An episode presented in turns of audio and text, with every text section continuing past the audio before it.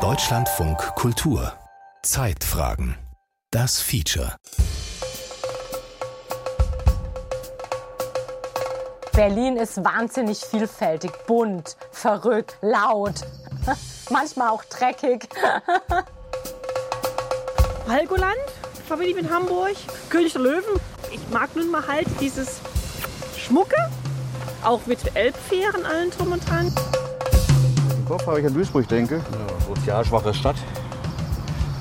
Viel Arbeitslosigkeit, Strukturwandel. Ja, bedürftige Menschen. Ich esse sehr gerne Dresdner Stollen. ja, zur Weihnachtszeit. Und ich glaube, das soll auch kulturell eine wahnsinnig interessante Stadt sein. Ich finde es wahnsinnig wichtig, wenn die Stadt weltoffen ist, aber auch so zum Beispiel LGBTQ. Also wenn du jetzt nach Madrid fahren würdest, da würdest du überall sehen, dass die schwulen-lesbische Fahne aufgehängt ist. Was ich super cool finde, weil ja nur solche Leute ja eigentlich weltoffen sein können. I'm planning to visit Munich. I've heard that it is a modern and very rich city, and I have to check if it is true or not. Also Kopenhagen, das glaube ich, muss man auch einfach mal gesehen haben.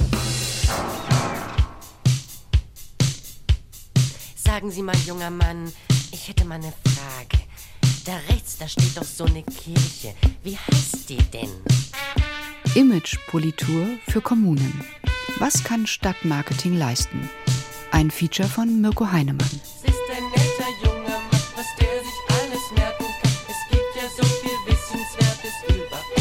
Sehr interessant. Sei Stadt, sei Wandel, sei Berlin. München mag dich.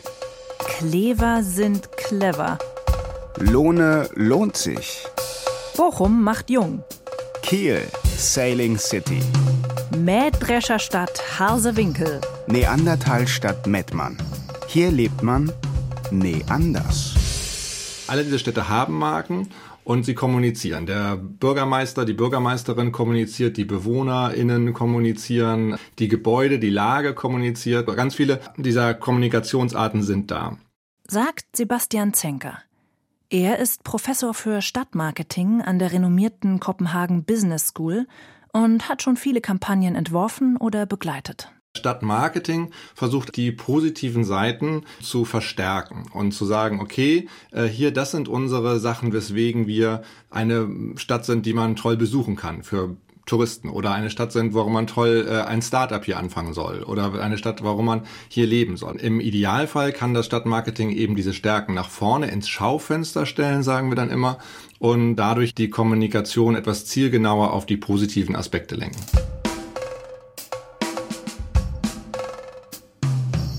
Kapitel 1 Die unbekannte Stadt. Karl-Marx-Stadt, äh, Kollege, Arbeitskollege, mehr nicht. Zu DDR-Zeiten Automarkt, den Schwarzmarkt, den habe ich da erlebt. Ich wusste jetzt nicht, was man in Chemnitz unbedingt sehen könnte. Also Dresden, dann weiß ich auf jeden Fall so, ne? oder Wien, Staatsoper, Rathaus, keine Ahnung, Prag auch. Aber Chemnitz wusste ich jetzt auch nicht. Chemnitz? Nein, die Kulturhauptstadt 2025. Wir sind ja die ungesehene Stadt. Kulturhauptstadt Europas. Stefan Schmidtke leitet ein 50-köpfiges Team, das Chemnitz bis zum Jahr 2025 fit für diesen Titel machen soll. Für das Programm, mit dem sich Chemnitz um den Titel beworben hat, gibt es einen Claim, wie man in der Werbung sagt. Einen Slogan. Er lautet See the Unseen. Geschrieben wird er mit einem C vorne, wie das Autokennzeichen von Chemnitz, also das ungesehene C. Wir übersetzen das genau in die andere Richtung. Zeig dich, zeig dich der Welt, sag, wer du bist und lass die anderen neugierig sein und rausbekommen, wer du bist und wie du bist. Wir erzählen die Geschichte der Chemnitzerinnen und Chemnitzer, die sich niemals unterkriegen lassen, die mutig sind, die Transformationsprozesse durchlaufen, über die man schlecht spricht, die selber über sich eine komische Meinung haben. Das wollen wir alles erzählen, mit allen Widersprüchen, aber so ehrlich, wie es nur irgend geht. In der DDR hieß Chemnitz Karl-Marx-Stadt. Zur Wiedervereinigung hatte die sächsische Großstadt noch mehr als 300.000 Einwohner und war ein wichtiger Industriestandort. Dann wurden fast alle Fabriken geschlossen. Zigtausende verließen die Stadt. Eine Parallele drängt sich auf. 2010 wurden Essen und das Ruhrgebiet Kulturhauptstadt Europas. Auch damals ging es um eine ehemals stark industrialisierte Region. Soll in Chemnitz eine Erfolgsgeschichte wiederholt werden? Das Modell Ruhr 2010 wurde hier übernommen. Man bewirbt sich nicht alleine als Stadt, sondern mit einer ganzen Region. Und der große Erfolg von Ruhr 2010 war, dass die gesamte Region sich neu als gemeinschaftlicher Raum, wo nicht mehr Industrie, sondern Zukunftsindustrien zu Hause sind, versteht. Das ist ein Riesentransformationsprozess gewesen, wie man aus den alten Montanindustrien in die moderne Dienstleistungsgesellschaft kommt. Und das hat die Geschichte Essen 2010 super erzählt. Das Ruhrgebiet ist der größte Ballungsraum Deutschlands. In Chemnitz sind die Dimensionen ganz anders. Auch kann man in Chemnitz von Transformation bisher kaum sprechen. Die Stadt hat sich von ihrem Niedergang noch nicht erholt. Und noch etwas ist anders. Wenn Chemnitz in die Medien gerät, dann meist wegen seiner aktiven rechtsradikalen Szene. 2018 machten Neonazis in den Straßen Jagd auf Migrantinnen und Migranten. Im Frühjahr 2023 wurde ein Mann, der mit einer Gruppe englisch sprechender Menschen nach einem Clubbesuch auf dem Weg ins Hotel war, auf der Straße angegriffen und krankenhausreif geschlagen. Welche Geschichte wird 2025 in Chemnitz erzählt werden? Wir dürfen nichts ignorieren und auch nichts schönreden. Äh, wir sind allerdings ein Kulturbetrieb. Und das heißt, wir wollen durch Kunst und Kultur die Atmosphäre für alle zugänglich machen. Wir wollen so viele wie möglich Menschen ins Kreative, ins Positive einladen. Und wie die Chemnitzerinnen und Chemnitzer dann damit umgehen, wie sie ihre Stadt zeigen, wie sie sich, das können wir nicht vorher bestimmen, sondern das ist ein bisschen Operation am offenen Herzen, das bleibt. Kapitel 2 Die verrufene Stadt Das hier ist Marxloh, ne? Und das ist auch was ganz anderes, als man sich so vorstellt. Die Community, die hier lebt und die das hier aufgebaut hat, da, da hat jetzt kein Förderprogramm irgendwie geholfen, sondern das haben die alles von sich aus geschafft. Unterwegs in Duisburg mit Alexander Klomparent und Kai Hohmann von Duisburg Kontor, der dortigen Stadtmarketinggesellschaft. Wenn der Stadtteil Marxloh in die überregionalen Schlagzeilen gerät, dann meist wegen Auseinandersetzungen zwischen rivalisierenden arabischen, rumänischen oder türkischen Clans, wegen Schießereien, Prügeleien oder Drogenhandel. Alexander Klomparent möchte ein anderes Bild vermitteln. Café Fem hier links, auch ein total schöner Laden. Also moderne, sehr moderne türkische Gastronomie. Ja. Ähm, Schneider, ähm, Schuhgeschäfte, Ausstatter, Möbelgeschäfte tatsächlich auch. An einem Samstag sind hier Menschen aus ganz Europa und lassen hier die Kreditkarten glühen, aber richtig. Wie man sich mit einem schlechten Image auseinandersetzt, das wusste man in Duisburg schon, bevor das Ruhrgebiet Europas Kulturhauptstadtregion wurde. Man weiß es leider immer noch. Also die Vorstellungen, mit denen die Leute nach Duisburg kommen, sind in der Regel sehr klischee geprägt. Die sind geprägt von einem Image des Stadtteils Marxloh, das auch völlig an den Haaren herbeigezogen ist, aber das medial natürlich gut vermittelbar ist mit viel Kriminalität und viel Gewalt. Ähm, und das sind halt so Klischees, mit denen die herkommen. Manche auch noch mit alten Ruhrgebietsklischees von grau und dreckig und äh, überhaupt nicht grün. Marketingprofessor Sebastian Zenker kann das bestätigen. Also Duisburg benutze ich oft als Beispiel, um zu zeigen, dass die Stereotypen, die wir von Städten in unseren Köpfen haben, dass die sehr, sehr langlebig sind. Kohle oder schmutzig oder hohe Arbeitslosigkeit. Einige Aspekte dann vielleicht auch treffen auch immer noch zu, aber die meisten Aspekte haben sich ja wirklich geändert. Also das zeigt, dass wir viel Kommunikation brauchen, um das zu ändern.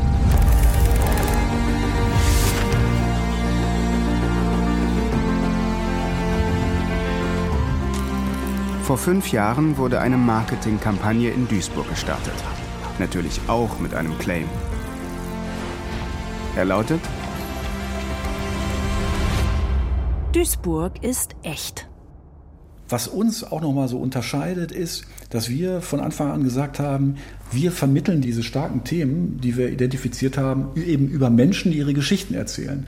Und wir zeigen keine CEOs so oder Prominente, sondern das sind immer Menschen, die in diesen Themen unterwegs sind, die arbeiten. Das sind Athletinnen und Athleten.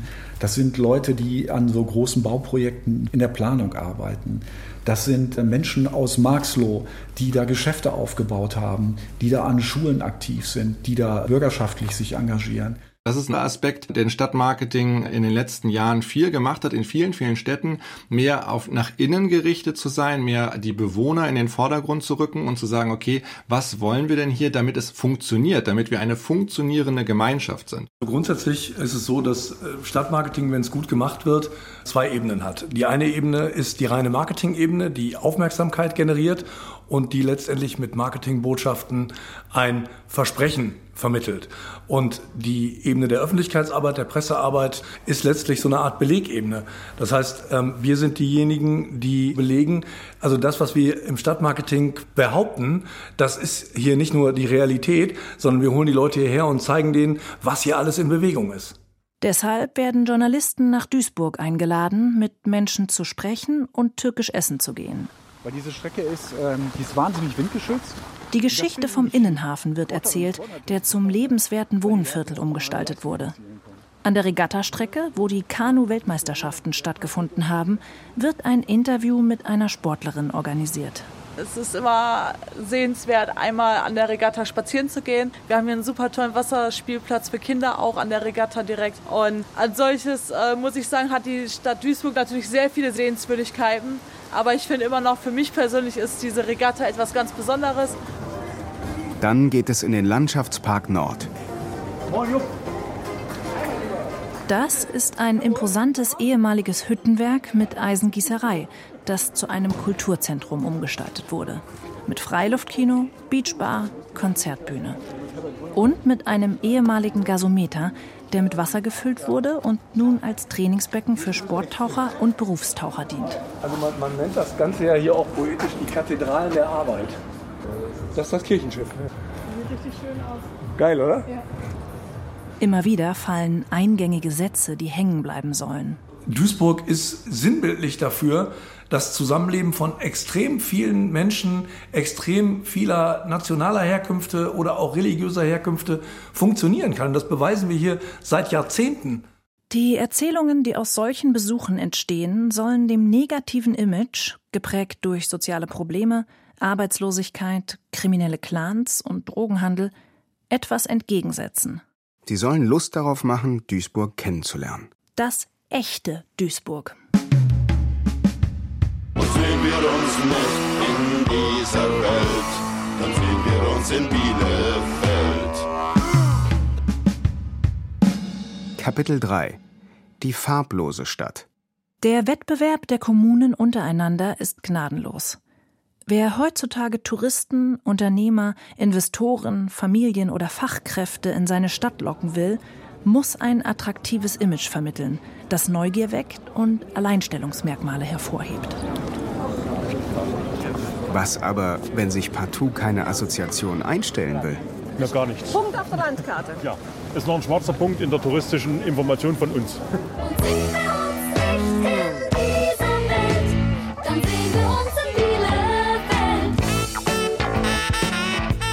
Bielefeld. Die Stadt in Deutschlands Mitte galt lange als dermaßen konturlos, dass sich das von Satirikern genährte Gerücht verbreitete, Bielefeld existiere überhaupt nicht. Das dortige Stadtmarketing hat diesen Plot aufgegriffen. Sebastian Zenker. Und dann haben sie ja auch sehr gekonnt mit dieser Idee gespielt. Es gab ja mal diese Bielefeld-Million, wo man eine Million Euro gewinnen konnte, wenn man beweisen konnte, dass es Bielefeld nicht gibt. Hat niemand geschafft, obwohl es mehrere Einsendungen gab in dem Wettbewerb, die dann auch von einem Notar begutachtet werden mussten. Aber Bielefeld hat eben auch viel daran gearbeitet, dass es mehr ist als nur dieser Gag. Und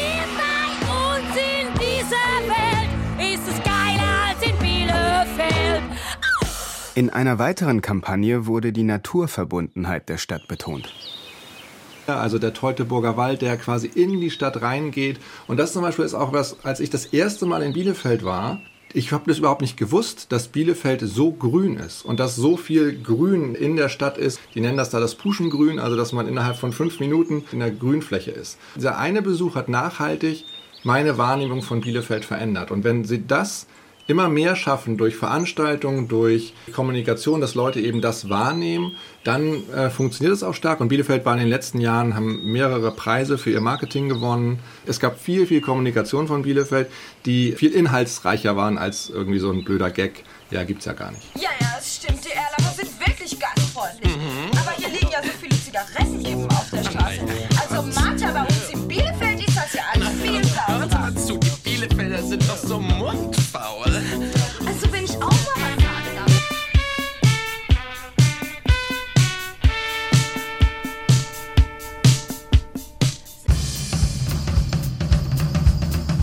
Kapitel 4 Die überhypte Stadt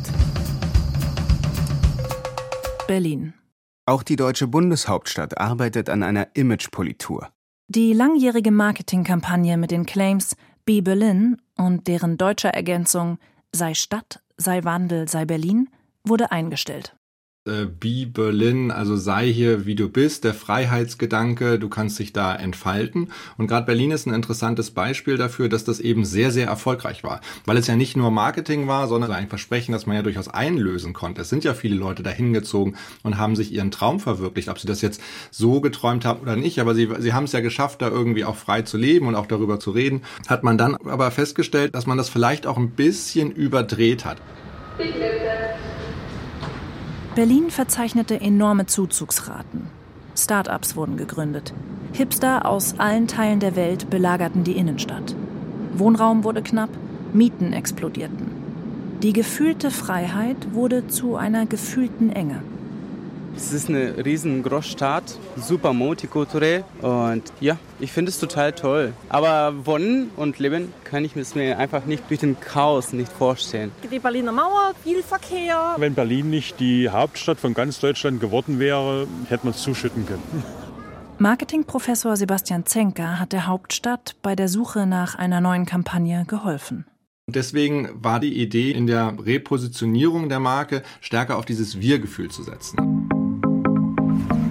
Der neue Slogan lautet Wir sind ein Berlin. Jeder einzelne Mensch in Berlin mache die Stadt zu dem, was sie sei, heißt es auf der Kampagnenseite. Tolerant, vielfältig, bunt. Es gehe um das gemeinschaftliche Miteinander. Der dazugehörende Imagefilm zeigt kaum Sehenswürdigkeiten, sondern fröhliche Gesichter und ganz verschieden aussehende Menschen bei gemeinsamen Aktivitäten. Bei der Arbeit, beim Sport, beim Essen und auf Kulturveranstaltungen. Das Problem? Schöne Bilder alleine reichen nicht. Marke grundsätzlich braucht sogenannte Touchpoints, sagt man in der Werbesprache dazu. Also man braucht konkrete Gegebenheiten, wo ich die Marke erleben kann. Das klingt wunderbar. Aber was bedeutet das? Das heißt, man muss zum Beispiel Vereine oder Gemeinschaften, die sich gebildet haben, wo was funktioniert, muss die dann ins Schaufenster stellen und vorzeigen. Man muss es erschaffen, dass Leute, vielleicht auch Besucher, über Community-Events oder so sehen, hier ist man nicht so ganz alleine und anonym, wie man das eigentlich bei so einer Großstadt erwartet. Kapitel 4 die Social Media Stadt. Du hast es dir gewünscht und jetzt ist er zurück. Der Karlsruhe Donnerstag und ich stehe schon vor der heutigen Location, nämlich der Zentralapotheke. Und hier ist der Name Programm. Sie ist komplett zentral in der Innenstadt. Und dass die Zentralapotheke mehr zu bieten hat als nur Apothekenprodukte, das siehst du jetzt. Kommt mit! Die Touchpoints haben sich im Zeitalter von Internet und sozialen Medien drastisch verändert. Die Problematik ist ja heute aber die, ich muss erstmal eine digitale Sichtbarkeit erzeugen, um die Menschen überhaupt in die Stadt zu bringen. Weil wo sind die meisten heute? An ihren Mobiltelefonen oder an ihren Endgeräten und müssen ja erstmal erfahren, was gibt's eigentlich Tolles in der Stadt. Deshalb hat das Stadtmarketing Karlsruhe die Influencerin Anja Polzer damit beauftragt, eine Social-Media-Kampagne zu entwickeln, um mehr Besucher in die Innenstadt zu locken. Karlsruhe hat sicherlich kein Imageproblem, aber es hat ein Sichtbarkeitsproblem. Und dann haben wir überlegt, was wir da machen könnten. Und dann war ganz klar, wir müssen Videocontent produzieren. Der muss kurz sein, der muss knackig sein, der muss aber auch sympathisch sein, der muss ganz nahbar sein und auch die Inhaber der jeweiligen Geschäfte immer in den Mittelpunkt stellen. 76 Kurzfilme hat sie produziert. Sie liefen unter ihrem Profil auf Instagram. Ihre fast 45.000 Follower hat Anja Polzer durch langjährige Medienarbeit gewonnen. Es begann vor über zehn Jahren mit einem Auftritt in dem TV-Format Der Bachelor. Weitere TV-Sendungen folgten. Vor einigen Jahren hat sie ihre eigene Social-Media-Agentur gegründet. Es war eine ganz, ganz enge Zusammenarbeit, auch mit der KME, die bei uns in Karlsruhe für das Stadtmarketing verantwortlich ist. Und die haben den Part übernommen, den quasi redaktionellen Part, immer die Einzelhändler rauszusuchen oder auch die Gastronomie und haben dann eben einen kleinen Redaktionsplan erstellt, ein paar Hintergrundinfos schon genannt, worauf haben die sich spezialisiert, sind die besonders nachhaltig, innovativ. Und in der Kreativleistung, und das war großartig, waren wir dann komplett frei. Die Kampagne erhöhte nachweisbar die Besucherzahlen in der Karlsruher Innenstadt. Aber vor allem schaffte sie es, an die Essenz dessen heranzukommen, was Stadtmarketing sein will. Nah an den glaubwürdigsten aller Belege, dass der Ort, um den es geht, lebenswert ist. Den Menschen. Kapitel 5 Die aufblühende Stadt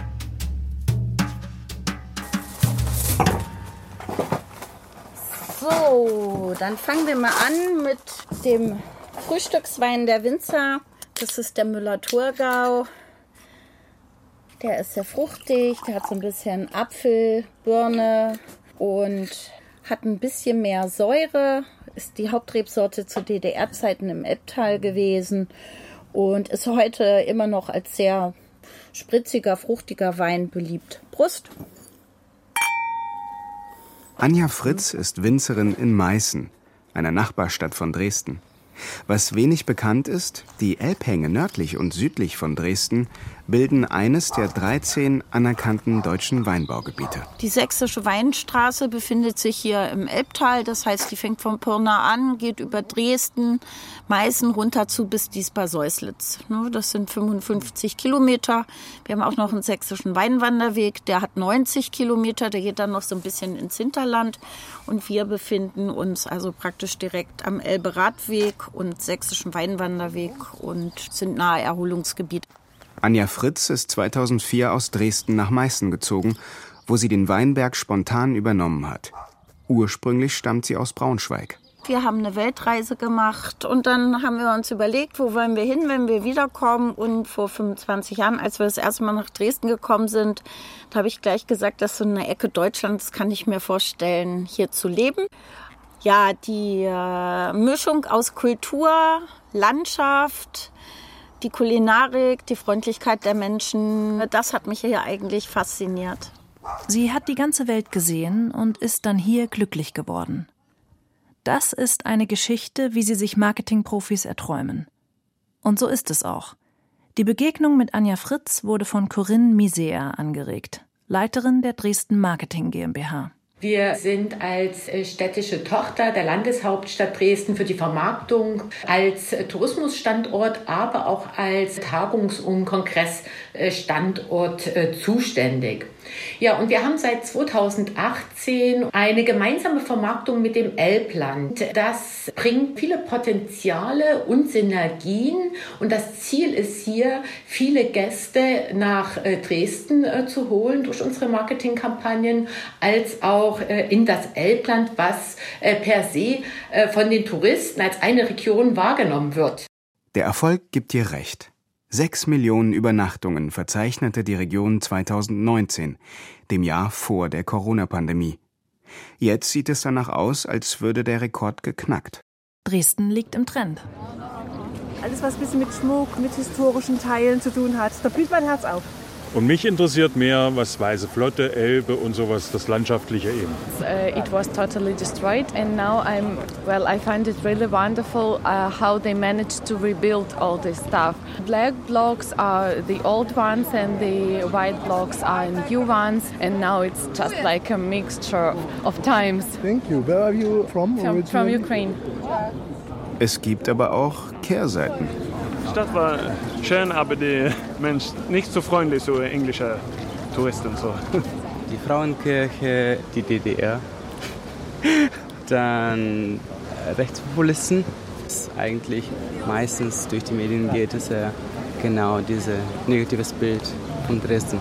Was ich ziemlich schade finde, aber einerseits kann ich ein bisschen nachvollziehen. In den beiden Jahren 2015 und 2016, als die Demonstrationen von rechten Querdenkern und Pegida-Anhängern in Dresden stattfanden, sanken die Gästezahlen rapide. Sie stiegen seitdem zwar wieder, aber die Auswirkungen auf das Image sind langfristiger Natur. Äh, was unsere aktuelle Studie gezeigt hat zur Wahrnehmung Dresdens, zu den negativen Assoziationen, kommt als erstes das Pegida-Thema und äh, die rechte Szene, allerdings mit 4 Prozent. Und äh, man kann jetzt wirklich sagen, nach diesen Jahren, diese 3 bis 4 Prozent haben sich verfestigt und mit denen müssen wir uns auseinandersetzen. Letztes Kapitel. See the Unseen. Zu dem Abend, wir haben ja zum Kulturhauptstadt Info Café eingeladen, weil wir miteinander ins Gespräch kommen wollen In Chemnitz findet eine der regelmäßigen Infoveranstaltungen statt. Die Kuratoren stellen interessierten Bürgerinnen und Bürgern ihre Programmpunkte vor.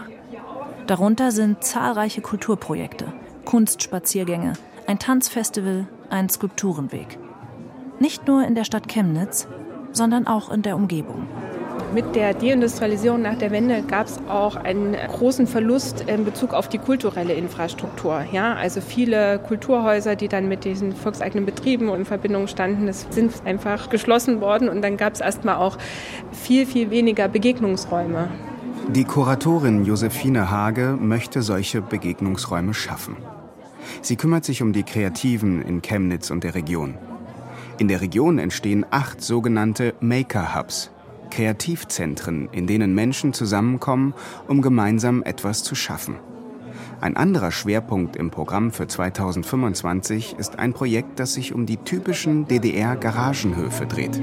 Ich war auch samstags mit meinem Opa immer an der Garage, die dann natürlich auch bestens gepflegt und gestrichen, äh, lackiert und so weiter wurde. Und dann hat man sich Werkzeug geborgt und die Kaffeemaschine repariert. Also hat ja eine starke Verbindung auch zu dieser notwendigen Improvisations- und Solidaritätskultur zu DDR-Zeiten. Auch hier spiegelt sich der wesentliche Aspekt wider, den auch Stadtmarketing betonen will. Das Gemeinschaftsgefühl. Als Katalysator dafür wird in Chemnitz die Kultur dienen. Wir werden tolle Veranstaltungen haben. Wir werden großartige Ausstellungen machen, Performances. Also all das wird man auch erleben können. Im Kern geht es aber um eine neue Kultur des Miteinanders. Skeptische Stimmen hört man nur, wenn das Mikrofon ausgeschaltet ist. Ein Besucher fürchtet, dass missliebige Kulturprojekte von der AfD blockiert werden könnten, wenn die rechtsradikale Partei bei den nächsten Landtagswahlen in Sachsen stärkste Kraft wird. Ein anderer fürchtet Aktionen der bundesweit vernetzten Chemnitzer Neonazis. Erinnert man sich dann an die erwähnte Hetzjagd und den Überfall auf Kulturbesucher, bleibt ein ungutes Gefühl das ist auf jeden Fall ein echtes Problem. So, das ist äh, losgelöst von der Stadt Chemnitz. Das schadet dem Bild dieser Stadt, das schadet dem Bild der Region, das schadet dem Bild von ganz Deutschland und das schadet uns als Gesellschaft massiv. Und ich glaube, wenn, wenn Chemnitz stark genug ist, also wenn die Bevölkerung stark genug ist, sich anders zu positionieren und zu sagen, das ist nicht Chemnitz, dann kann das auch eine Marke stärken und profilieren und eben zu zeigen, so, ne, also wir sind anders. Wenn das nicht geschieht und wenn das immer wieder als Thema kommt, dann ist das leider ein negativer Aspekt, den die Menschen immer mit dieser Stadt verbinden werden.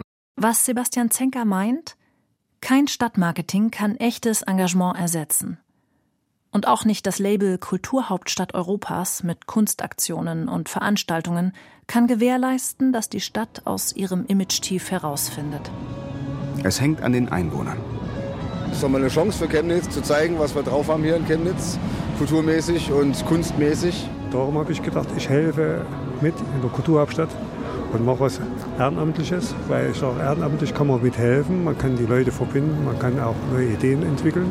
Dass man Leute kennenlernt aus den verschiedensten kulturellen Sporten auch. Auch dass die Chemnitzer sich verbinden können mit anderen Künstlern, mit anderen großen Künstlern, die vielleicht herkommen und so ein Sprachrohr bilden und gemeinsam ja, wachsen, sage ich mal. Dass die zeigen, oh, das ist aber schön, Chemnitz ist gar nicht so schlecht. Und dass die Leute sagen, oh, es lohnt sich nach Chemnitz zu kommen, es macht Spaß. Stadtmarketing kann Anregungen geben, Veranstaltungen organisieren und Kulturprojekte anstoßen. Es kann Geschichten von den Menschen erzählen, die für Kultur, Lebensfreude und Gemeinschaft stehen. Neu erfinden kann sich eine Stadt aber nur selbst.